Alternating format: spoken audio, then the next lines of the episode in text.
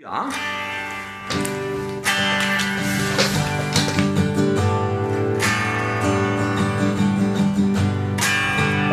Emanuel, mal, hast du.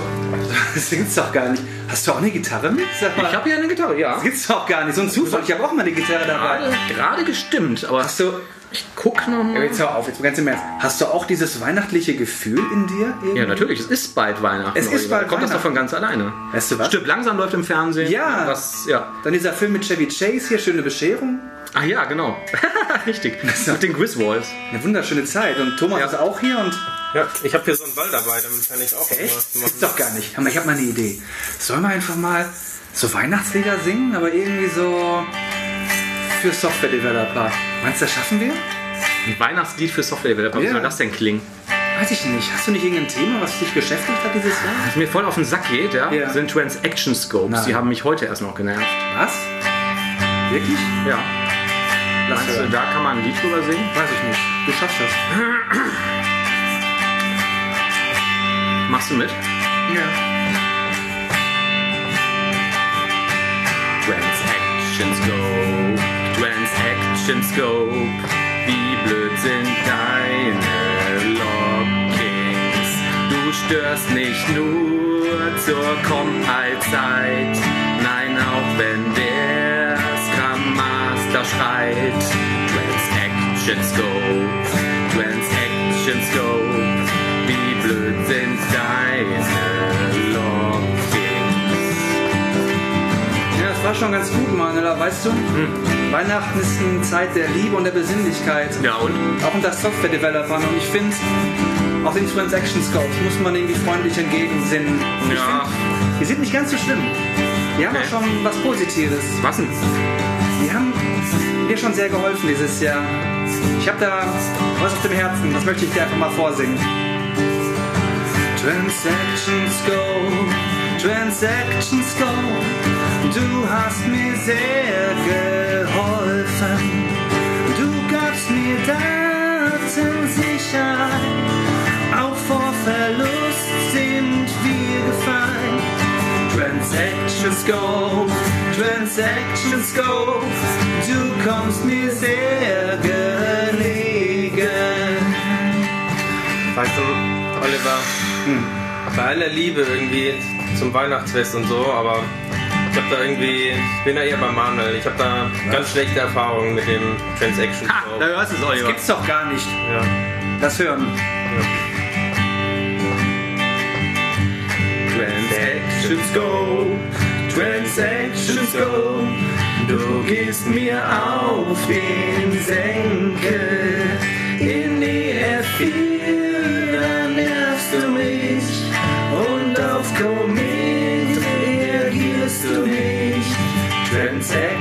go, Transactions go. Du bist ne kleine Diva. Wisst ihr, ich Ja. finde, wir alle haben ja so ein bisschen recht. Es gibt gute Sachen, aber auch schlechte Sachen. Aber wisst ihr, was richtig scheiße ist? Die Syntax der Connection Strings. Die kotzt mich dermaßen an. Das ist für mich ein Rätsel. Das stimmt wohl. Ja, das ist richtig. Meint ihr, darüber können wir auch was singen vielleicht? Auf jeden Fall. Dann wollen wir mal. Connection String, Connection String, wie schwer ist deine Syntax? Server gleich Punkt reicht völlig aus. Im SQL Server fand ich raus. Connection String, Connection String, wie schwer ist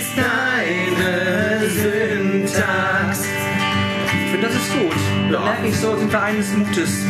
Das stimmt. Aber ich glaube, ganz ehrlich, das Problem ist nicht die Syntax an sich, sondern dass es jeder Hersteller anders macht. Es gibt keinen stimmt. Standard. SQL Server, MySQL, Progress, alle ist eigenen zum Connection. Strings. Es ist Kotzen. furchtbar. Es I ist zum it. Kotzen. Oh, come on. Connection String, Connection String. Du hast Standard. MySQL, du kennst fast nix. Bei Progress gibt's die schlimmsten Tricks. Connection String, Connection String. Du kannst den Spaß versauen.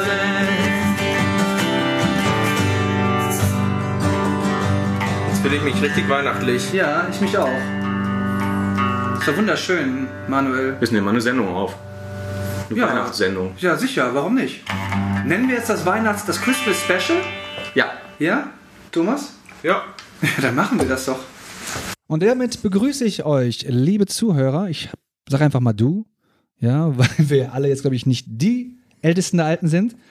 Ja, ich biete euch das Du an, liebe Zuhörer. Herzlich willkommen zur neuesten Folge der Dev Couch.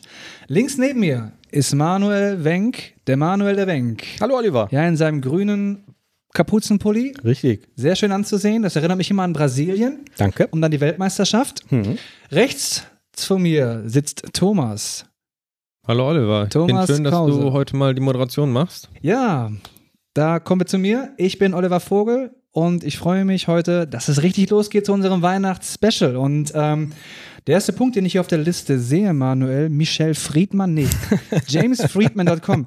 Was ist das? Ähm, da bin ich irgendwie drüber gestolpert. Ich weiß nicht mehr genau, wo ich das gelesen habe. Ich glaube, das ist Fritman oder so, spricht man den wahrscheinlich aus. Das ist ein äh, ganz cooler Link, den packen wir gerne in die Show Notes. jamesfritman.com. Der Typ ist irgendwie Photoshop-Experte oder so. Und Leute schreiben den an über Twitter oder Instagram oder so, schicken dem ein Bild und sagen irgendwie, boah, guck mal, ey, da sehe ich aber irgendwie voll blöd drauf aus oder da stört mich das und das und im Bild kannst du das nicht besser machen. Und der macht das dann besser, aber nie so, wie man das erwartet. Das ist dann eigentlich der Gag da dran. Also der Typ hat echt Humor. Da ist zum Beispiel ein Foto, so ein Familienfoto und dann schreibt da einer irgendwie, hinter ihm steht jemand, hat irgendwie die Schulter auf der, auf der, hast du das gerade gesehen? Hat die Hand auf der Schulter und dann sagt er, ey, kannst du das bitte wegmachen? Sieht so aus, als würde ich die Hand von meinem Bruder festhalten. Und dann hat er halt einen Fuß dahin retuschiert, als ob er den Fuß des Bruders hinhalten würde. Und sowas ist da halt am laufenden Band. So, ne? Aber Eine- quasi gut gemacht, dass Ja, so richtig, richtig, richtig. fotorealistisch dann irgendwie nach richtig aussieht. gut gemacht, Okay. genau. Ich schaue mir das gerade an, das ist echt lustig. extrem cool. So, dann gibt's einen so ein Bild. Da stehen so ein paar Typen auf dem Festival rum und äh, einer hat so eine kurze Short an so und er sagt halt, boah, ich sehe total scheiße aus. Ich bin der einzige Idiot, der so eine kurze Short an hat und so. Und dann kannst du das irgendwie faken, damit ich irgendwie nicht so peinlich aussehe neben den anderen. Und dann hat er alle allen anderen auch noch so eine kurze Short retuschiert, aber so auf, äh, also es sieht wirklich nicht schön aus. Ja, das kann ich Aber nur sehr, empfehlen, das mal anzugucken. ja, Wie kommt man darauf lustig. einfach so? Wie, wie bist du darauf Ich habe gekommen? den Link irgendwo gesehen, ich weiß nicht mehr ganz genau. Es kann sein, ähm, ich glaube in der CT, da gibt's hinten immer noch irgendwie so Webfundstücke oder so und da war ein Link dazu. Auch so ein, so ein jugendlicher Teenie mit so einem Cappy auf, voll cool, grinst in die Kamera und sagt irgendwie, ey, kannst du mich vielleicht noch ein bisschen jünger aussehen lassen auf dem Foto? Und dann hat er dieses Cappy rausgenommen und hat das auf so eine, ähm, auf so eine Spermie retu äh, retuschiert und so. Das sieht auch sehr cool aus. Besonders gut finde ich das Bild mit der Gummipuppe. Ja. Genau. Hey Jamie, can you crop the girl out of and replace with Y3 material? Ja, das ist, schön. ist sehr schön. Ja, muss man sich, kann man mal, kann man sich mal ansehen oder vielleicht selber ein Bild hinschicken. Fand ich sehr cool. jamesfritman.com. Link in den Show Notes auf devcouch.de. Gut, äh, eine Frage, die, ich, die mich jetzt schon lange beschäftigt. Mhm. Was meint ihr eigentlich? Werden wir in zehn Jahren eigentlich mehr oder weniger Cloud-Services verwenden? Was Mhm. meint ihr denn? Ähm, ja, gute, gute Frage. Ich habe das in, die, ähm, in den Sendungsplan geschrieben, weil ich gerne ein Tool namens Xmind benutze. Mindmapping-Tool. Das benutze ich auch. kann man sich alle paar Jahre mal, also es gibt eine kostenlose Version und dann gibt es irgendwie eine Pro-Version, die kann dann auch so ein bisschen Gantt-Chart und Projektmanagement mit Mindmaps eigentlich ganz nettes, ganz nettes Tool. Und die haben vor ein paar Jahren das als Cloud-Dienst ähm, gestartet. Ne, zahlst halt irgendwie ein Abo und kannst das ganze Zeug im Browser nutzen und äh, kannst es irgendwie auch im Team benutzen. Und die haben mir jetzt eine E-Mail geschrieben, ja, hat irgendwie nicht so funktioniert, wir haben zu wenig äh, Kunden und wir schalten das jetzt ab. Nächstes Jahr oder so. Mit Ankündigung. Ähm, was mich jetzt zu dem Gedanken gebracht hat, also der Trend ist ja eigentlich eindeutig der, ne? man hat irgendwie die ganze Software ähm, in der Cloud und hostet sich das da alles online, installiert sich die Software vielleicht nicht mehr, ähm, aber damit bist du natürlich auf Gedeih und Verderben dem Anbieter ausgeliefert. Ne? Wenn die jetzt sagen, ja, ist jetzt weg, dann ist das halt weg. Die hat noch keine Alternative irgendwie da angeboten, also wirklich ersatzlos dann einfach gestrichen, weil Ähm, habe das interessiert jetzt- hat. ich hab das zum Glück nicht benutzt, weil es gibt einen Desktop-Client und es gibt halt diesen Cloud-Client. Und die Desktop-Variante nutze ich und die Cloud-Variante nicht. Ähm, ich weiß nicht, ob du das Zeug exportieren kannst und in den Desktop-Client laden kannst. Weil wenn das jetzt weg wäre, aber ähm, mir ging es jetzt nicht im Prinzip, also dieses X-Mine finde ich ist ein, irgendwie ein schönes Werkzeug ähm, an sich. So kann man sich angucken. Ist, glaube ich, heute für iOS rausgekommen. Ähm, ich frage mich halt nur, würde das euer Vertrauen in Cloud-Dienste schmälern? Also mir ist das vorher nie so schlagartig bewusst geworden, wie als da diese Mail kam, wo stand so, es ist jetzt übrigens weg, ab nächstem Jahr. Sicher mal schnell dein Zeug, aber erst im ersten sind wir offline. Ich habe allgemein immer nie wirklich ähm, Cloud-Diensten vertraut, wo die Daten dann ausschließlich in der Cloud liegen. Also, weiß ich, benutze zwar einige so Synchronisierungsdienste, wo ich die Sachen auf meinem PC habe, in der Cloud dann vielleicht und auf anderen Geräten. Aber so rein in der Cloud war ich jetzt eh nie so ein Fan von. Ich mache das auch so. Also ich ähm, habe zwar auch diese Synchronisierungsdienste, die werden dann auch noch irgendwie verschlüsselt, bevor es hochgeladen wird. Aber ich habe auch immer noch irgendwie lokale Backups in mehrfacher Ausführung, damit ich ja zur Not wieder dran käme.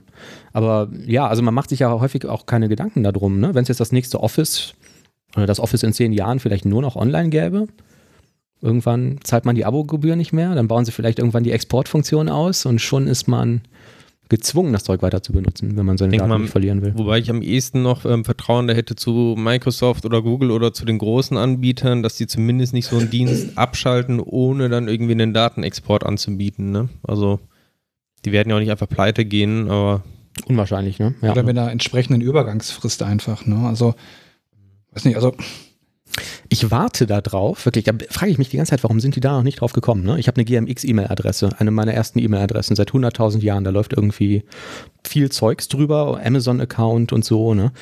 Ich frage mich immer, warum die das nicht machen. Ne? Die haben doch so viele Kunden, die da regelmäßig drauf zugreifen. Warum sagen die nicht mal einfach, pass mal auf, das kostet jetzt einen Euro im Jahr. Das ist ab sofort kostenpflichtig. Mich würde mal interessieren, was dann passieren würde. Also ich glaube, viele Leute würden sagen, boah, ich will aber die Mailadresse nicht verlieren. Wenn ich ohne den Euro nicht mehr darauf zugreifen kann, zahle ich das halt, ne? Ja, ich glaube, das kannst du machen irgendwie, und, um dann noch mal einmal Kohle richtig zu, abzugreifen, aber du kriegst halt auch keine Neukunden mehr, ne? Ja. ja, vor allen Dingen hast du Also- einen riesigen Shitstorm, Ja. den du dann bekommen wirst. Ja. Wie ein Euro, was ist das für eine Frechheit? Aber wahrscheinlich auch schlagartig erstmal ein paar Millionen Euro Einnahmen, ne? War das nicht mal irgendwie das Modell von WhatsApp oder so, wo man auch ganz am Anfang irgendwie einen Euro zahlen musste für diese jährliche Verlängerung, was sie dann auch irgendwann aufgegeben haben wieder? Ist das nicht immer noch so? Nee, also mittlerweile nicht mehr. Also m, ich benutze kein WhatsApp, aber ähm, bei meiner Freundin war es vor ein, zwei Jahren zumindest noch so, dass sie das dann auch bezahlen musste am Ende des Jahres, 99 Cent oder so. Ja, aber das haben sie, glaube ich, abgeschafft, nachdem die von, ich weiß nicht, ob es nachdem Ach so, sie von Facebook, nach Facebook, gekauft worden ja. sind oder vielleicht auch schon vorher. Hm. Auf jeden Fall gibt es das wohl nicht mehr. Aber auch als es diesen Euro gab, dann gab es ja auch irgendwie extrem viele Leute, die versucht haben, das irgendwie zu umgehen, diese 1-Euro-Hürde und ja, also glaube, da sind einfach Leute nicht bereit für zu zahlen. Ja, ich habe das dann auch ganz selten mal wieder installiert, weil ich irgendwas versenden wollte, was aus irgendwelchen sozialen Gründen nur über WhatsApp funktionierte. Und da ist mir dann, hat mich auch gewundert, dass ich dann, als ich das mal deinstalliert hatte und nach ein paar Monaten wieder installiert, dass ich den Euro nicht mehr zahlen musste. Aber vielleicht hat sich das überlappt mit diesem Zeitraum, in dem die das ähm, abgeschafft haben, ja. Ja, auf jeden Fall ähm, kratze ich mich da immer an, am Kopf, wenn ich sowas lese, ne? Irgendwie mit hier, wir schalten das jetzt ab. Ähm, weiß nicht. Also wir haben ja auch erlebt, dass Microsoft gesagt hat, wir machen kein Mobile-Betriebssystem mehr. Wer sagt denn, dass die nicht in fünf Jahren sagen, wir machen kein Azure mehr? Ich kann mich auch an eine Situation noch tatsächlich erinnern, wo Google den Google Feed Reader abgeschaltet Oh ja. hatte, diesen Google Reader. Ja. Das war ja auch irgendwie, ähm, Ja. das war ja der Newsreader wirklich mit dem groß, größten ähm, ja, Anteil, Nutzeranteil. Ja. Und das hat äh, wohl auch für die ganzen Blogs halt enorme Einbußen so gebracht. Also sie haben zum Teil noch von einem Tag auf den anderen dann über 50 Prozent ihrer Leser verloren, weil einfach ähm, den, der Google Reader nicht mehr existierte. Ja. Das hat mich Ich meine, auch die haben, geärgert. glaube ich, dann entsprechend Export angeboten, wo man dann über so eine Liste dann das in andere Reader importieren kann. Aber einfach diese Mühe hat sich halt, oder haben sich nicht alle Benutzer gemacht. Ja, da habe ich auch bis heute keine richtige Alternative zugefunden. Hat mich total geärgert. Feeder, also den Feedreader habe ich total gerne benutzt. Ähm, die hatten so damals als Alleinstellungsmerkmal, ähm, dass man da Freunde hinzufügen konnte und konnte dann mit einem Klick Links empfehlen. Ne? Also ich lese jetzt irgendwas Spannendes und dachte mir, ah, das interessiert vielleicht auch den Thomas und macht einen Klick und dann erscheint das auch bei dir im Feedreader, so als Tipp von Manu, guck dir das mal an.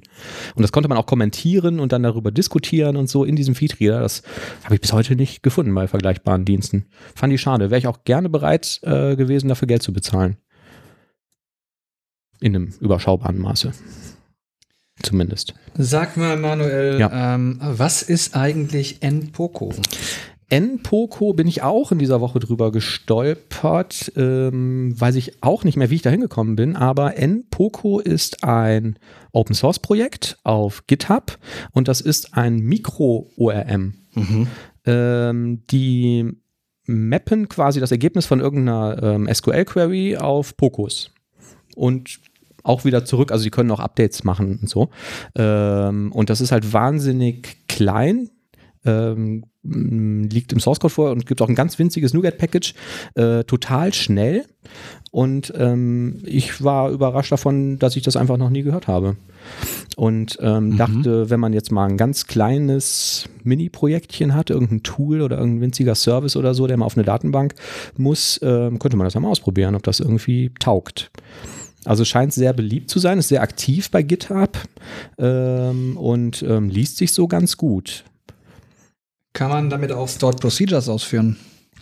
Das weiß ich nicht. In dem Beispiel, was ich gesehen habe, haben die das auch nur zum Lesezugriff verwendet. Und ich habe dann erst auch gedacht, ah, okay, kann ich damit nur lesen? Okay, ja gut, schränkt den Einsatzzweck schon sehr stark ein. Ähm, stimmt aber nicht. Die haben sogar auch so eine Mapping-Schnittstelle. Also man kann dann auch ähm, dann doch das Zeug wieder irgendwie auf eine andere Struktur mappen. Ähm, haben Paging-Support, hatte ich gesehen, SQL Transactions, aber ähm, ja, ansonsten weiß ich nicht. Also es wird wahrscheinlich nicht so mächtig sein wie Entity Framework, aber ist auch viel, viel kleiner und eventuell auch viel, viel schneller. Das weiß ich nicht. Ich meine, von Transactions wisst ihr ja dann da halt mal nichts von. Nee. Ja, ich bin da anderer Ansicht, aber ich denke, da sollen unsere Zuhörer selber entscheiden. Ja, sehr richtig. Übrigens, was ganz anderes jetzt hier. Ähm, habt ihr schon mal von diesem Google Authenticator gehört? Habt ihr das schon mal genutzt? Äh, ja, klar. Echt? Also ja, als, als Google-Kunde. Ne? Also immer, wenn ich mich irgendwie im Google-Account einlogge und irgendeinen Dienst zugreife, dann poppt das auf meinem, ich habe so ein Google Pixel Phone, da poppt das dann auf und dann muss ich meinen Fingerabdruck drauflegen.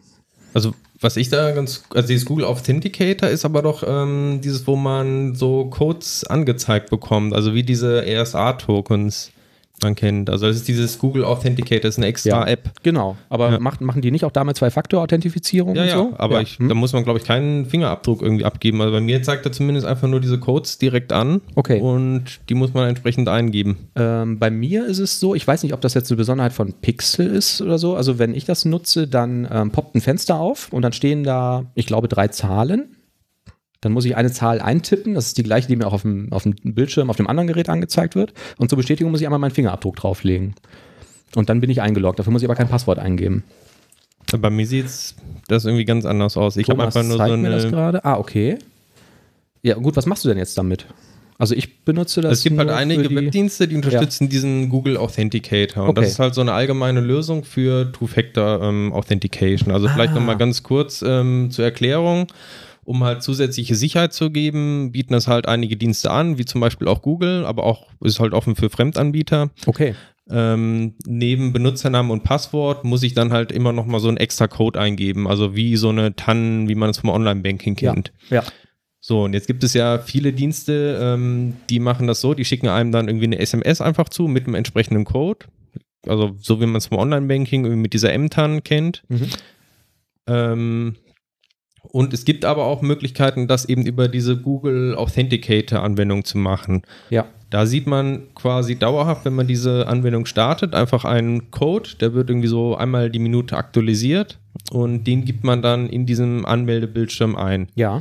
Also es läuft ähnlich, ähm, das gibt es ja auch für Banking-Kunden, glaube ich, so einen TAN-Generator. Ist, glaube ich, ähnlich. Oder ich kenne das auch teilweise in Projekten, wenn man so einen VPN-Zugang zur Firma hat, dass man so einen RSA-Token irgendwie bekommt, Ja, wo ja, auch so eine. Nummer draufsteht, die dann halt jede Minute oder so wechselt. Und das hat eben dieses äh, Google Authenticator quasi als Anwendung, als App. Ah, dann habe ich das wahrscheinlich verwechselt mit dem, also aus irgendeinem Grund habe ich halt eine besondere Form des Google Logins. Wenn ich mich zum Beispiel bei Gmail anmelde, tippe ich meine Google-Mail-Adresse an und dann kein Passwort, sondern dann poppt es automatisch auf meinem Telefon auf und ich muss das mit dem Fingerabdruck bestätigen, um mich einzuloggen. Es gibt, glaube ich, tatsächlich viele verschiedene Wege, wie Google dieses Two-Factor ähm, Ja. Authorization da anbietet. Also ich kenne es auch, dass er mich einfach dann fragt auf dem ähm, auf dem Android, ähm, haben Sie gerade versucht, sich anzumelden, dann kann ich Ja oder Nein sagen und damit ist es dann passiert. Ja. Aber stattdessen kann man es halt auch über diese Codes machen. Aber das, was du gerade beschreibst, habe ich hier auch auf dem Telefon. Ich halte das mal gerade rüber, das sieht auch sehr ähnlich aus. Und das ist der Microsoft Authenticator. Ah, okay.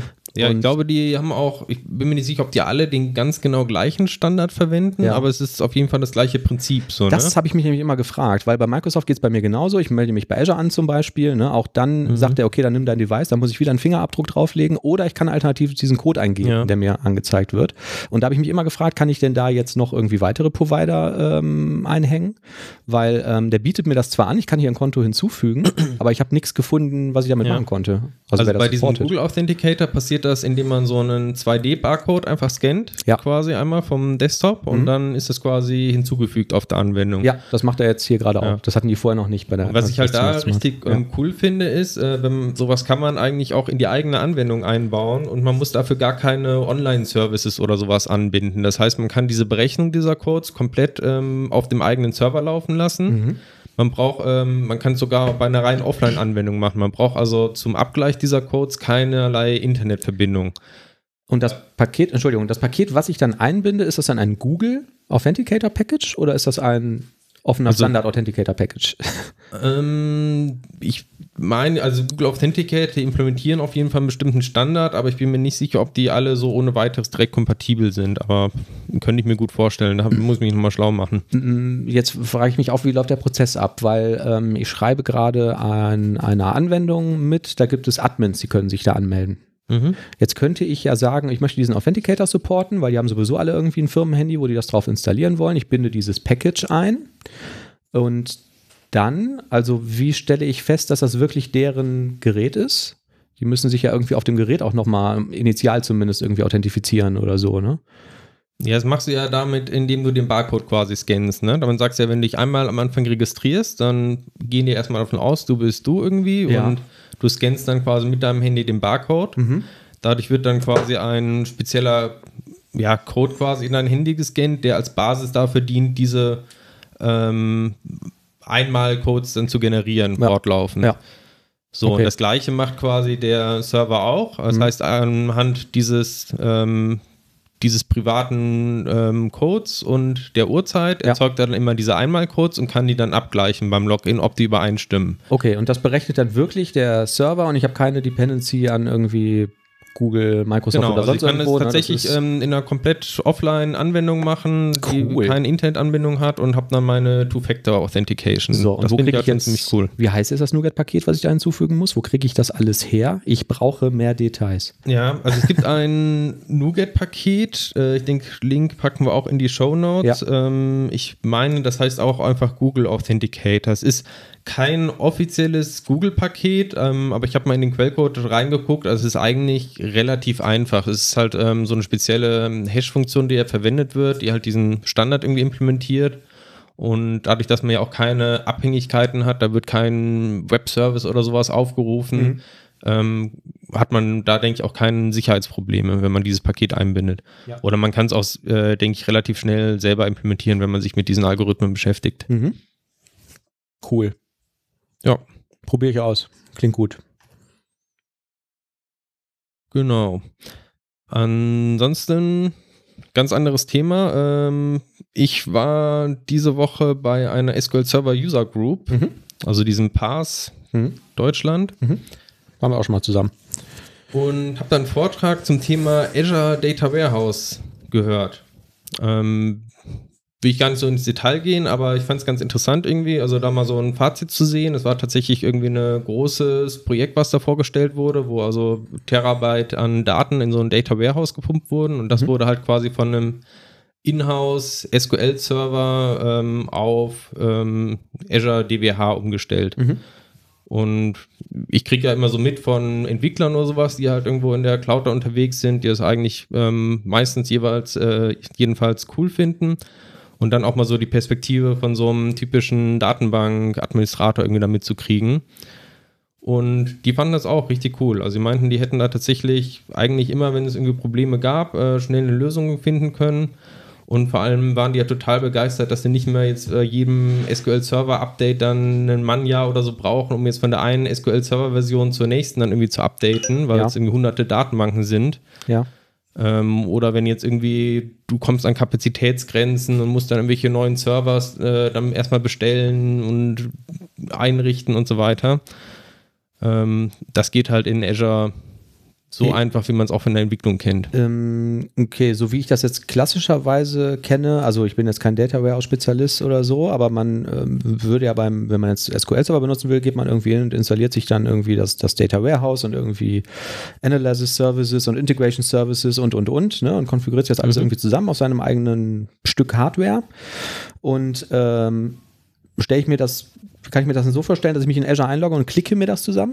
Habt ihr habt die gleichen Dienste? Also habt ihr auch die Integration Services und so? Oder Ja, sind das die haben andere dann Dienste? teilweise andere Namen, aber entsprechen so ungefähr diesen klassischen Sachen. Ja. So dieses Azure Data Warehouse ähm, entspricht, es ist ja so ein bisschen diese Big Data Lösung an der Stelle von Microsoft. Die Mhm. ist an vielen Stellen dann ähnlich wie ein normaler SQL Server, hat ein paar Einschränkungen, die einfach ähm, durch diese Skalierbarkeit dann halt entstehen. Mhm.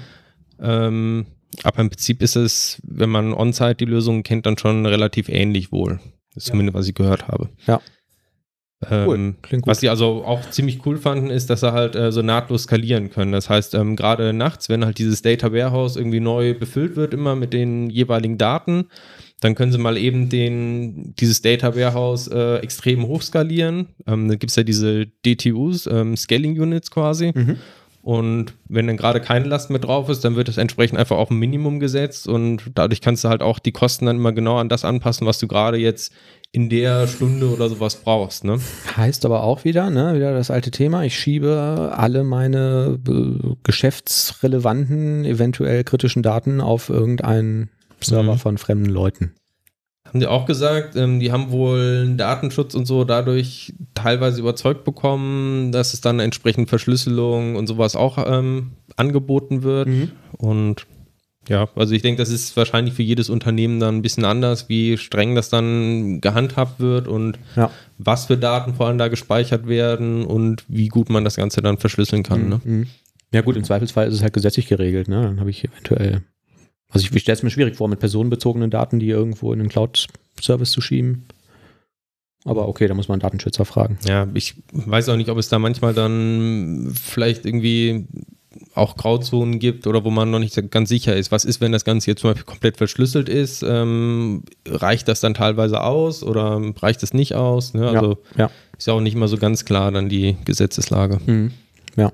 Aber wir sind ja auch keine Anwälte. Mhm. Ja, mal eine ganz andere Sache. Thea, VS Code in the Cloud. Was hat es denn damit auf sich, Manuel? Ist es das, wofür ich es halte? Das weiß ich persönlich leider gar nicht, weil das hat mir der ähm, Thomas in unsere Shownotes geschrieben. Ja, VS Code in the Cloud habe ich nur in der Überschrift gelesen. Ja, Thomas, dann Ja. erzähl mal was darüber. Er muss es sagen. Ähm, ja, fand ich einen interessanten kleinen Artikel. Können wir mit in die Shownotes packen, wie alle unsere schönen Sachen. Ähm, gibt wohl diesen, dieses Tayer ist halt ein Ansatz, äh, ein Visual Studio Code, ähm, ja, in, im Internet äh, entsprechend zu hosten. Das ist wohl nicht ganz so trivial, obwohl es ja eine Webanwendung eigentlich ist. Ähm, mussten die halt wohl einiges da anpassen, sind dabei und haben das wohl als Open Source Projekt irgendwo angeboten. Aber Ich, Jetzt- also ich stelle mir das jetzt eigentlich total trivial vor, weil das ist doch eine, eine Elektron-Anwendung, die sowieso nur JavaScript und so ist. Ne? Ich hätte gedacht, so das packst du alles auf den Server, dann lädst du das im Browser und dann ist das da ja, im Browser. also das Problem ist wohl, ähm, dass die Architektur da nicht wirklich dafür gemacht ist, dass es halt in, im Internet läuft. Also es sind Okay. wohl diese Kommunikation zwischen dem Backend-Node-Prozess und dem Frontend-Renderer-Prozess quasi ist halt sehr Mhm. gesprächig. Das heißt, ähm, wenn man das übers Internet einfach so laufen lassen würde, dann wäre es halt ziemlich langsam. Ja. Ja. Okay. Also das heißt, aber jetzt kann ich auf deren Webseite gehen und klick mir da einen Account und kann das dann benutzen oder wie kriege ich das jetzt zum Laufen? Ähm, die haben jetzt wohl eine Beta-Version Mhm. äh, veröffentlicht. Mhm. Ähm, ja, ich glaube, die kann man über NPM dann irgendwie runterladen. Ist auf jeden Fall oder auch unter GitHub verfügbar. Okay. Und auf einen eigenen Server packen. Ja, wie gesagt, ich habe es jetzt selber noch nicht ausprobiert auszuführen. Ich fand es nur interessant, ähm, dass es da irgendwie Bewegung in dem Bereich gibt und vielleicht gibt es ja demnächst irgendwie bei jeder äh, oder ja, vielleicht in ein paar Jahren kann man dann nur noch direkt im Internet dann programmieren in Ja. der Cloud. Ja, um da ein bisschen abzuschweifen, ich bin ähm, vor ein paar Jahren auf die Telerik-Plattform gestoßen. Kennt ihr das? Nee. Ähm, Ionic, ist das, habt ihr schon mal gehört? Ionic Framework für, also ist, genau, irgendwie, um, auf den, den Hörer das kurz zu erklären, also ähm, die haben einfach ähm, Angular Framework damals genommen, mittlerweile irgendwie die jeweils aktuelle Angular-Version, haben das mit PhoneGap kombiniert, um ähm, äh, haben so quasi so ein Anwendungsframework gebaut, äh, mit dem ich dann Anwendungen kompilieren kann, die ich ähm, quasi nativ ähm, auf ähm, Devices wie Android-Tablets oder iOS oder ganz viele andere Plattformen noch ausrollen kann. Dazu haben die dann noch so ein bisschen Tooling drumherum gebaut, was dann Geld kostet, wo ich irgendwie ein schönes UI-Design mitmachen kann, ähm, wo ich irgendwie ein UI habe, was aussieht, als wäre es eine native Anwendung. So, das macht dieses äh, Ionic-Framework. Ähm, und ähm, das wiederum hat sich Telerik geschnappt und hat das dann noch mehr aufgebrezelt und mit deren Cloud ähm, äh, verdengelt, um das Fach, einen Fachbegriff zu benutzen, und ähm, haben eine IDE im Browser dafür gebaut. So, das heißt, ich schreibe mal eine ganze Anwendung im Browser, ähm, speichere und kompiliere die auf den Hosted Servern von Telerik und kann dann sagen, so und jetzt möchte ich das bitte ähm, in der Telerik Test Cloud simuliert haben. Also fahr das mal auf 50 verschiedenen Devices hoch. Hardware-Device. Und ähm, die blenden, streamen dann quasi das, das UI von diesen Hardware-Geräten. Ähm, total mächtige Umgebung. Es hat auch echt Spaß gemacht, damit zu arbeiten. Auch wieder das Problem, der gesamte Source Code liegt auf deren Server. Ähm, aber ich brauche überhaupt keine Hardware mehr. Ähm, die haben dann auch noch eine kleine App gebaut, die kann ich auf äh, meiner eigenen Hardware dann trotzdem noch installieren, also zum Beispiel auf dem iPad ähm, und kann dann ganz einfach ähm, von deren Server das auf meine Hardware pushen, um das auf meinem Gerät zu testen und so und dann auch von deren Server aus in die App Stores deployen und das nennt sich halt Telerik Platform, weil das so eine gesamte ähm, Plattform dafür ist. Der Haken an der Geschichte ist, das ist unfassbar teuer. Also ich habe jetzt schon länger nicht mehr geguckt, aber das war ähm, damals schon monatlich über 200 Dollar pro Entwickler. Wobei dann aber auch die Nutzung dieser ganzen Testcloud und so halt mit drin war für einen zumindest Mhm. zeitlich begrenzten ähm, zeitlich begrenzten Rahmen. So, wie kamen wir da jetzt drauf? Wegen IDEs in der Cloud, genau. Richtig. Und darüber wollte ich über die IDEs von Microsoft kommen, die jetzt gerade wieder aktualisiert werden. Da kommen ja auch dauernd irgendwie Updates raus. Visual Studio 2017 Version 15.5 ist draußen. Freut ihr euch? Ja, ich habe den Eindruck, dass es äh, tatsächlich mal ausnahmsweise ein bisschen schneller geworden. Ganz genau. So, das ist nämlich dann, wenn man sich das Changelog anschaut, irgendwie, ne, ähm, Punkt 1, was haben wir gemacht? Performance. Ähm, und was sie äh, sagen ist, dass sie halt ein Projekt mit vielen, äh, nein, eine Solution mit vielen Projekten deutlich schneller laden und zeigen das auch in so einem Video. Und das haben die tatsächlich dann mal wohl durch Parallelisierung gemacht und haben gesagt, wir äh, laden die Prozesse parallel und schieben die auf einzelne Prozessorkerne und so. Da gibt es ein Video zu ähm, auf dem Link, ähm, wo die irgendeine große, komplexe Open-Source-Anwendung hatten und das wirklich deutlich beschleunigt wurde beim Laden. Ich persönlich merke jetzt nicht so wirklich viel davon, denn was die in ihrem Video nicht installiert haben, ist der ReSharper. Und was bei mir auf dem Rechner am längsten dauert, ist nach dem Laden des Solution die ganze Assembly-Analysiererei von dem ReSharper. Und ähm, die müssten eigentlich auch mal was daran tun, ne? Ja, ist ein Dauerthema mit ReSharper. Ja, genau. Also, ähm, ja, da hat man irgendwie, jammer ich ja immer drüber, ne? Du kaufst dir irgendwie den super teuersten Rechner mit der tollsten Hardware und musst immer noch darauf warten, dass so eine Solution geöffnet wird. Und zwar dauert es dann immer noch relativ lange. Okay, aber Visual Studio ist jetzt auf jeden Fall ein, mit dem neuesten Update ähm, deutlich schneller geworden. Das ist der größte Punkt und dann haben sie noch ähm, äh, ein paar andere Features reingebaut, bessere Diagnose und Debugging-Möglichkeiten, da kommen wir gleich noch zu. Ähm, Docker, äh, Docker-Support und ähm, Azure, bessere Unterstützung von Xamarin, bessere Unterstützung von Unit-Testing, wobei das nach wie vor nur für die Enterprise-Version, leider nicht für die Professional ähm, gilt. Aber ähm, okay, da haben wir in der vorigen Folge auch schon mal drüber gesprochen. Das könnte man eventuell auch mit dem Resharper, der dann wieder die schlechte Performance nach sich zieht, nachrüsten. Das ist ganz hervorragend, aber noch viel wichtiger finde ich die Mitteilung eigentlich, dass ähm, im Android 8.1 sich ein sich das Burger-Emoji geändert hat. ja? Ja. In Android 8.0 war wirklich ähm, ja, der Käse auf dem Brötchen. Und das ist eigentlich eine. Schande. Auf dem Ekelhaft. Eine Schande. Unter dem Fleisch. Ja, genau. mhm. Ja, und jetzt hat, haben sie wirklich ein Einsehen gehabt und ähm, der Käse liegt da, wo er hingehört, nämlich auf der Bulette. Ja, Ganz- und ich finde, das ist eine wichtige, nette Kleinigkeit. Ganz genau. Also ähm, das fand ich ähm, einen großartigen Artikel auf Heise Online. Überschrift, bei Android 8.1 liegt der Käse auf der Bulette. Und ähm, der eigentliche Artikel handelt halt, äh, handelte darüber, dass jetzt Android 8.1 draußen ist für diverse Devices. Und der Autor hatte aber offensichtlich Humor, äh, Humor und hat irgendwie geschrieben, ja, eine der wesentlichsten Änderungen wäre halt, dass jetzt irgendwie der Käse äh, auf der Bulette liegt und allein das würde ja schon eine neue Versionsnummer rechtfertigen. Ähm, woraufhin dann in dem Forum viele Leute, Ironie funktioniert im Internet wahrscheinlich nicht, ähm, sich darüber aufgeregt haben. So, das wäre ja eine Frechheit, ne? Irgendwie 8.1, nur weil jetzt irgendwie der Käse andersrum liegt auf der Bulette. Finde ich super, super lustig zu lesen. Kann man mal irgendwie auf heise.de nachsuchen in dem Newsticker. Android 8.1 ist draußen und ähm, also er geht dann auch noch auf irgendwie ein paar andere Änderungen ein. Er hat sich jetzt natürlich nicht nur dieses Icon geändert, aber äh, das hat er so nach vorne gestellt und gesagt, so, das ist eigentlich, das würde halt den Versionssprung schon rechtfertigen, dass es endlich richtig rum wäre. Ja, aber es hatte ja auch der Google, irgendein Google-Chef hat das ja auch versprochen. Ähm, Hm? Weil es kam irgendwie mal vor Monaten ja auch hoch, da gab es so ein bisschen, ja, also Shitstorm ist vielleicht der falsche Ausdruck, aber da hatten sich halt dann, äh, wurde das halt hochgepusht, was ist das denn hier für ein Icon? Da ist irgendwie der Käse unter der Bulette. Ja. Und dann gab es irgendwie auf Reddit so ein Interview, also wo einfach User Fragen stellen konnten an, wie gesagt, irgendeinen Google-Chef, ich weiß nicht mehr genau wer. Mhm. Und da hatten sie dann halt auch die am höchsten gewotete Frage, war dann irgendwie, ja, wann, äh, warum ist der Burger-Icon so komisch? Und dann hat er halt drunter geschrieben, ich kümmere mich drum. das ist jetzt Chefsache, hat oberste Priorität. Sehr, sehr schön.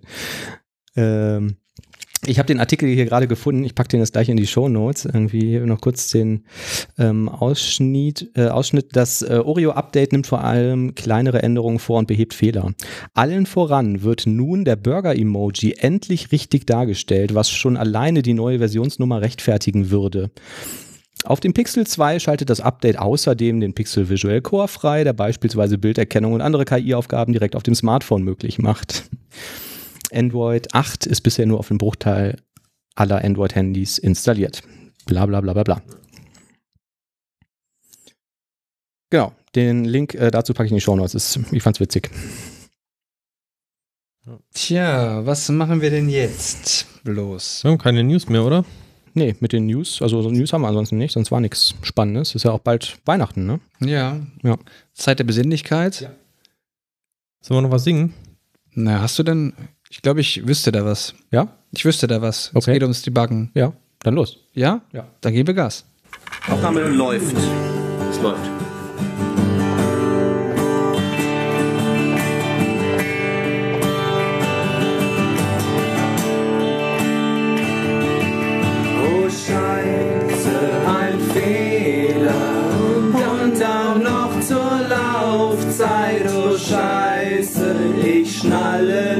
I hate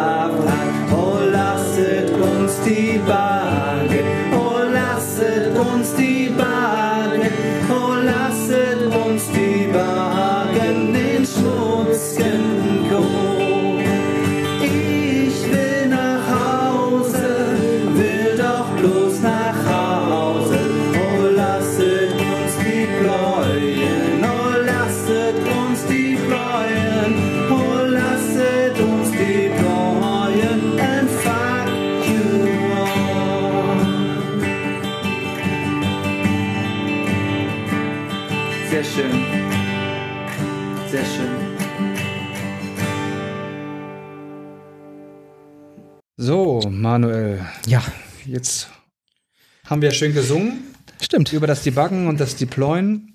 Genau. Gibt es denn wieder irgendwelche schönen Debugger-Tipps? Irgendwas, was dir über Visual Studio einfällt? Genau. Äh, wir sind jetzt angekommen bei unserem Thema Visual Studio Tipp der Woche und passend zum Song ähm, sind das ein paar Debugger-Tipps, den ich auf einem sehr schönen äh, Blogpost gefunden habe. Den Link packe ich auch wieder in die Show Notes. Und ähm, es sind so ein paar, ähm, ich suche hier gerade verzweifelt, während ich versuche, das in die Länge zu ziehen, nach dem, äh, nach dem Link. Hier habe ich ihn gefunden. So, jetzt, jetzt schaffe ich ähm, Also es ist, es ist ein Blogpost ähm, von einer, ähm, ich glaube auch Visual Studio Projektmanagerin oder so, ähm, die sieben unbekanntere Debugging-Features ähm, zeigt. Und ähm, das erste fand ich ganz interessant. Kennt wahrscheinlich jeder, aber ich sag's trotzdem mal. Ähm, ihr habt einen Breakpoint und ähm, fahrt mit der äh, Maus über irgendeine Variable, über eine String-Variable zum Beispiel steht irgendein Wert drin. Wusstet ihr, dass man den Wert ändern kann? Ja. Ja. Ja, Ja. genau. Einfach draufklicken, ne? neuen Wert eintippen, Enter drücken. Ja, habe ich mir schon gedacht. So, das ähm, kennt wahrscheinlich jeder. Man kann das auch über dieses ähm, Immediate Window machen äh, und den neuen Wert einfach eintippen. Ähm, was ich dann aber viel interessanter fand, war der ähm, zweite ähm, äh, Trick. Und zwar sind das rekursive Funktionsaufrufe. Aufrufe. Mhm. Die haben ja bei jedem Call in der Regel, wie Rekursion das dann so Ansicht hat, andere Parameter-Values. Und man kann tatsächlich das Parallel-Watch-Window öffnen, ähm, kann dort ähm, auf Add Watch klicken und trägt den Namen zum Beispiel der Parameter der rekursiven Funktionen ein oder den von, von äh, Variablen innerhalb der Funktion und sieht dann ähm, alle Values über den Lauf der Zeit, den äh, diese Parameter annehmen. Aha. Sehr cool. Vor allen Dingen ist auch sehr schön, da äh, Tipp an die Zuhörer, äh, diesen Link einmal anzuklicken, ähm, der in den Show Notes steht, weil die das sehr schön gemacht haben. Die haben nämlich immer animierte GIFs dabei gepackt und man sieht halt dann, wie man sich das vorzustellen hat. Und ähm, das ist echt ganz cool. Also man sieht dann so ein, so ein Debugger-Fenster, lässt das weiterlaufen und sieht dann da, weiß ich nicht, zum Beispiel 100 Einträge bei 100 Rekursionen und sieht halt, wie der, äh, in dem Fall haben sie irgendeinen String, der dann immer länger wird. Ne? Ich hätte bei dem Namen Parallel Watch äh, eher gedacht, das hat dann irgendwie mit ähm, TPL oder sowas zu tun, dass man von Ja. verschiedenen parallelen Tasks dann irgendwie die Ergebnisse sieht. Mhm, genau, kannte ich auch nur so. Aber hier machen sie es wirklich ähm, einfach äh, damit und haben halt gesagt, so viele Leute machen das halt mit Debug Whiteline, den sie da irgendwie reinmachen und kannst du dir halt sparen, ne? einfach Add Watch in diesem Window laufen lassen und du siehst den, ähm, siehst den Output. Cool. Ähm, was ich auch nicht wusste, was ich ganz cool fand, war, ähm, ihr kennt ja auch alle mit Sicherheit dieses Call Stack Window. Ne, ich setze einen Breakpoint irgendwie und sehe dann unten in meinem Call Stack Window, dass das jetzt der äh, vierte Aufruf auf meinem aktuellen Stack ist. Und da kann ich recht, mit der rechten Maustaste reinklicken und kann sagen Show Parameters und sehe auch dann alle Aufrufparameter von den ganzen Methoden. Hm. Das nicht so ist, bewusst. ähm, wusste ich auch nicht. Ne? Ja. Zeigen die, sehen die auch schön in diesem Video. Also rechte Maustaste in dem Callstack Window, äh, in dem Callstack Window geht ein Kontextmenü auf, Show Parameters anklicken, schwupp, zeigt er alle Parameter an. Ja. Ne, das ist ja, sonst steppt man manchmal rein oder ähm, geht wieder raus ne, und sucht irgendwie die aufrufende äh, Funktion. Man kann ja immer einen Doppelklick machen auf, den, auf die nächste Ebene des Stacks und kann dann wieder mit dem Inspektor gucken und so, aber kann man sich auch alles klemmen. Rechte Maustaste, Show Parameters. Ähm, so, dann sind da noch ein paar andere Sachen drin. Das ähm, will das jetzt auch nicht zu lang ähm, in die in die äh, in die Länge ziehen. Was ich noch ganz cool fand, ähm, war und das soll dann auch das letzte sein, ist, äh, man hat ähm, Threads laufen. Was weiß ich, 100 parallele Threads von irgendeiner irgendeiner Aufgabe und äh, man möchte, dass alle diese Threads ähm, zu einem bestimmten Status laufen. Also stellen wir uns vor, wir haben irgendwie so einen, so einen Code, irgendwie so einen, äh, pff, eine Worker-Methode und die besteht aus, sag jetzt mal 100 Zeilen Code. Und wir wollen aber sehen, wie ist der ähm, äh, Status der Anwendung, wenn ich in die 60. Zeile springe. Und zwar in allen parallelen Threads, die gerade laufen von dieser Methode. Und ähm, dafür äh, gibt oben einen Button in der Toolbar. Das sind so Sachen, die ignoriert man irgendwie. Ich habe das mir ist das noch nie aufgefallen. Ähm, da ist ein kleiner Button, der heißt Show Threads in Source. und dann öffnet sich ein kleines Fenster, wo man alle F- Worker-Threads sieht, die gerade parallel laufen.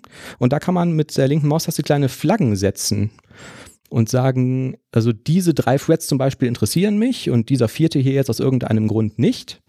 Ähm, setzt einen Breakpoint, rechte Maustaste und sagt, lauf zu den Breakpoints in allen gefleckten Threads. Aha. Und die bleiben halt, also alle anderen bleiben stehen, ne? Und die laufen dann halt quasi ähm, synchron zu diesem zu diesem Breakpoint. Das fand ich sehr cool.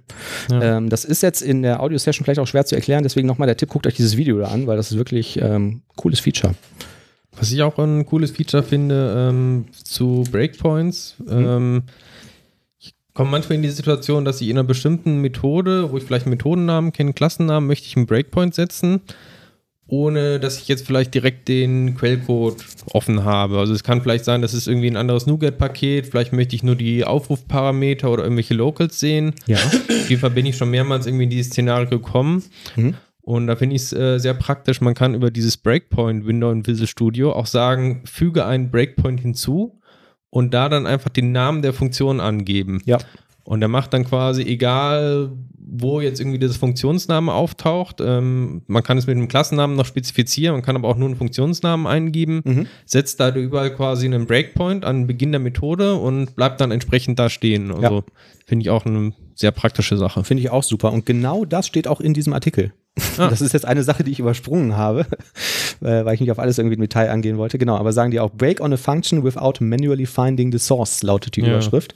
Und äh, die sagen halt Steuerung B drücken, ne? genau wie du gesagt hast, Namen der Funktion angeben, fertig, er hält dann da an. So egal, ob du die Mhm. jetzt vorher gesucht hast und den Haltepunkt händisch dahingesetzt hast. Ähm, fand ich auch cool, kannte ich auch noch nicht. Das ähm, sind echt nette Sachen, die man da noch nicht kennt. Gibt es denn Ähm, auch noch irgendwas Interessantes für den Resharper? Genau, nach den Visual Studio Tipps der Woche kommen wir immer zum Resharper. Da bin ich jetzt über was gestolpert. Ähm, es gibt eine Early Access Preview, bringen die ja immer raus äh, von der nächsten Version. Das ist dann 2017.3, glaube ich. Ähm, die eine Sache ermöglicht, die mich bei Resharper in letzter Zeit immer genervt hat. Und zwar folgendes Problem.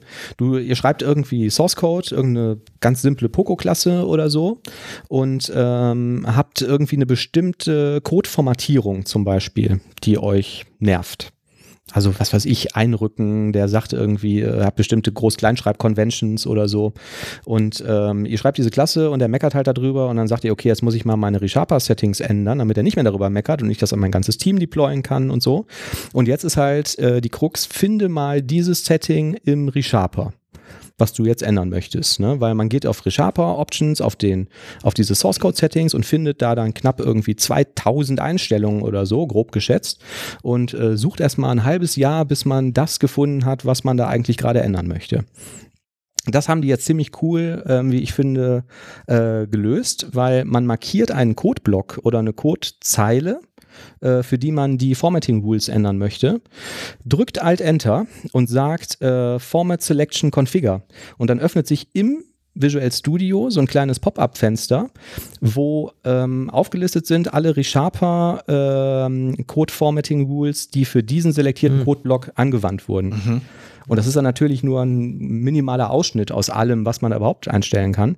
Dort kann man das dann direkt ändern, sagt speichern und dann ist es halt gespeichert. Als du so angefangen hast, so zu erzählen, dachte ich, jetzt kommt so als Feature, ähm, du kannst dem ReSharper einfach sagen, äh, guck mal auf meinen Code und passe die Regeln so entsprechend an. Also, das, dass du vielleicht ein minimal Machine Learning da reinbauen Ja. und sagen, jetzt lern mal hier von meinem Code, wie die Regeln sind. Ja, Ja, heutzutage denke ich jetzt auch kein Rocket Science mehr, mhm. gute aber Idee. es kommt vielleicht in ja. der nächsten Version. Ja. Wenn das ein Debugging-Feature wäre, dann würde das jetzt ganz schnell in OS-Code eingebaut werden und dann ein halbes Jahr später würden die bei JetBrains das dann klauen und beim nächsten Visual Studio Release wäre es dann ein Feature von Visual Studio. So ist, glaube ich, der übliche Zyklus oder so, ne? Jetzt kriegst du schon wieder einen Brief an deinen Anwalt, Manuel. Verdammt. Bitte nicht verklagen, war nur Spaß. Richtig. Ja. Apropos verklagen, was ist eigentlich jetzt mit unserem Video-Special? ja, Oliver, ich frag dich. Nein, wir wollen kein äh, Fingerpointing betreiben. Ja, wir hatten, ähm, nein, ich hatte leichtsinnigerweise beim letzten Mal ein Videospecial für den Dezember angekündigt. Jetzt haben wir aber festgestellt, verdammt, im Dezember ist ja auch noch Weihnachten. Und ähm, da gibt's ja immer noch Projektabgabetermine und Stress und so. Und äh, dann kommt noch die bucklige Verwandtschaft vorbei und möchte irgendwie bekocht werden. Ähm, deswegen müssen wir dieses Videospecial äh, verschieben. Wir machen das aber. Und es wird kommen, aber wir werden es wahrscheinlich erst im Januar aufnehmen können und nicht mehr in diesem Jahr. Also auf jeden Fall nächstes Jahr, ganz bestimmt. Genau, ja. Und da das eine Special-Folge ist, sind wir jetzt schon fast am Ende des Jahres.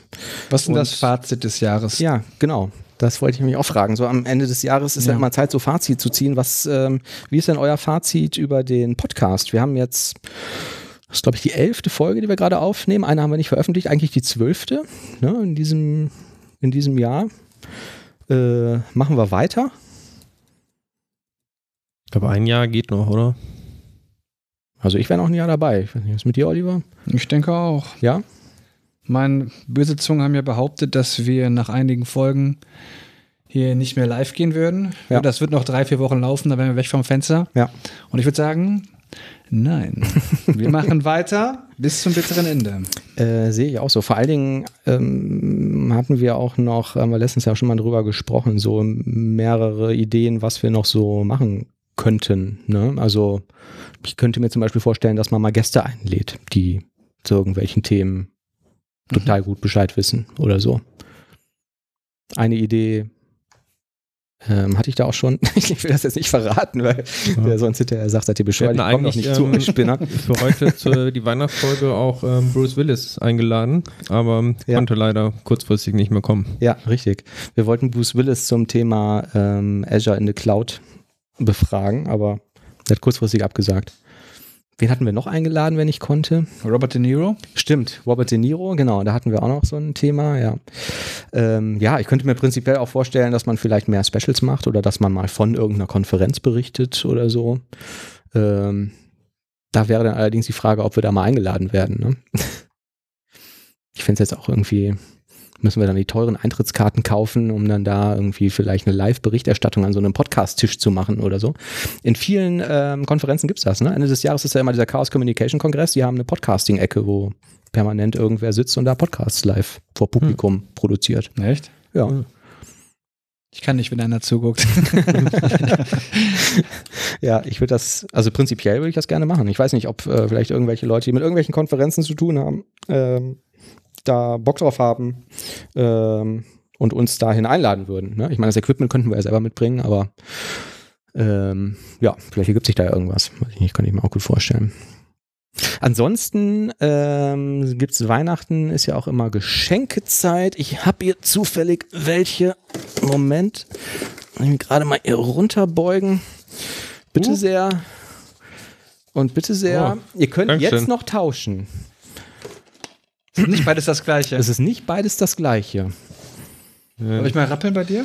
Mir rappelt nichts. Man sieht nicht so an Deins der liebevollen mir. Verpackung, die ich äh, gerade rübergereicht habe, dass ich es selber eingepackt habe, weil ich das habe andere haben? ein besonderes Geschenk. Ihr könnt es ja auch hinterher dann vielleicht noch ähm, Tauschen. tauschen, das oder sieht, so. Ja. Das mhm. fühlt sich billiger an. Also ich Genau. weiß zumindest, dass der Oliver beides nicht kennt. Aber immer drüber lacht, wenn ich ihn danach frage. Sollen wir es jetzt aufpacken oder erst zu Weihnachten? Ähm, könnt ihr gerne jetzt machen. Der Oliver ist eh schon am Knibbeln. Das sehe ich nicht so. ja. Bin ich mal gespannt. Manuel, danke erstmal für die liebevolle Verpackung. Ja. Gerne, gerne. Ähm, ich bin Ich möchte mich bei euch auch nochmal bedanken. Ich habe, ich habe den Film Roboter der Sterne. Ja, sie kamen aus dem Loch im All. Das war eigentlich das Stichwort, das mich angesprochen hat. Sehr schön. Jetzt verstehe ich auch. Ich, ich habe Star Crash 1 und 2. Eins und zwei auf einer DVD. Ah. Kennst du Star Crash? Nee, Star aber es hört sich vielversprechend an. In den 80er Jahren war es in der italienischen Filmszene so üblich, dass man große Hollywood-Blockbuster genommen hat und hat die einfach nachgespielt. mit viel schlechteren Schauspielern und ohne Budget. Irgendwie so Zähne für Zähne, so mehr oder weniger? Oder Nee, einfach ein so sehr, sehr eng daran orientiert. Und Star Crash ist tatsächlich die nachgemachte Kopie von Star Wars mit David Hasselhoff in der Hauptrolle. Okay. Aber es sind nur eins und zwei, ne? So eine Trilogie ist nicht draus geworden. Nee, also für die zweite haben sie wohl schon, äh, die erste war so ein Flop, dass das zweite auch schon keiner mehr sehen wollte. Und den dritten Teil haben sie dann wahrscheinlich nicht fertig bekommen. Also Roboter der Sterne, also das muss ich einfach mal vorlesen. Ja? Roboter der Sterne. Im Bermuda-Dreieck gibt es immer wieder unerklärliche Angriffe. Gigantische, außerirdische Kampfmaschinen attackieren Schiffe und bedrohen die Menschheit. Eine unheimliche Macht aus dem Weltall versucht, die Herrschaft über die Erde zu erlangen. Doch die Menschen setzen sich zur Wehr und stellen eine Spezialeinheit zusammen, um diesem Treiben ein Ende zu bereiten. Der junge Kai ist ein Mitglied dieser sogenannten, dieses sogenannten KSS-Teams. Er hat in seiner Kindheit seine Eltern verloren, als die Außerirdischen während einer Kreuzfahrt das Schiff versenkten. Seitdem schwört er Rache. Als Pilot eines riesigen Roboters,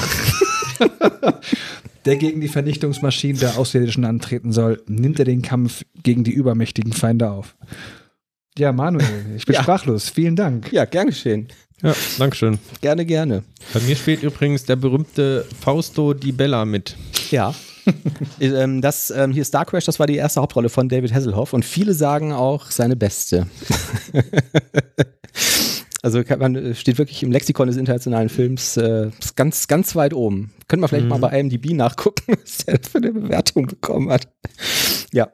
Äh, ich möchte mich auch bedanken. Vielen Dank an ähm, Thomas, der uns hier immer Asyl ähm, gewährt und dem wir hier immer irgendwie noch äh, bis spät abends auf den, auf den Sack gehen, weil wir hier in seinem äh, Wohnzimmer aufnehmen und auch irgendwie seine Freundin immer verscheuchen und so. Vielen Dank. Und danke an Oliver für spitzenmäßige äh, Musik und Unterhaltung und so. Ich finde das auch ganz cool, weil wenn ich jetzt einen Podcast alleine gemacht hätte, weiß ich ganz genau, dass ich nach vier Folgen wäre einfach der Druck nicht da gewesen, das weiterzumachen und so, ne? Und so hat man schon immer irgendwie einen festen Termin. Das ist schon, schon sehr praktisch. Jetzt hat Ja, auch einen gewissen sozialen Druck. Ja, genau. Vielen Dank an die Zuhörer, die auch stetig äh, zunehmen. Und falls ihr uns was zu Weihnachten schenken wollt, gerne Bewertungen bei iTunes abgeben. Schnappt euch irgendein so iOS-Device von irgendwelchen Leuten, die ihr nicht kennt, geht auf iTunes, tippt DevCouch ein und dann eben kurz auf Bewertungen geben, fünf Sterne, einfach hinschreiben, supergeiler Podcast, die Typen sind die allergrößten, weil dadurch wandern wir im Ranking nach oben, dann werden mehr Leute aufmerksam und dann können wir vielleicht auch irgendwann noch mal viel tollere Sachen machen, die ähm, vielleicht dann auch irgendwie mal Geld kosten würden oder noch mehr Geld kosten, als wir jetzt privat schon ähm, investieren. Ja. So, dann haben wir die Weihnachtsfolge eigentlich schon fast durch, ne? Jetzt müssen wir nur noch schnell ein Update einspielen. Ja, stimmt, ja. Bevor ich das hier hochlade, hier steht noch hier so ein Button. Ähm, Update installieren und neu starten. Probiere ich mal. Ja, mach das mal. mal.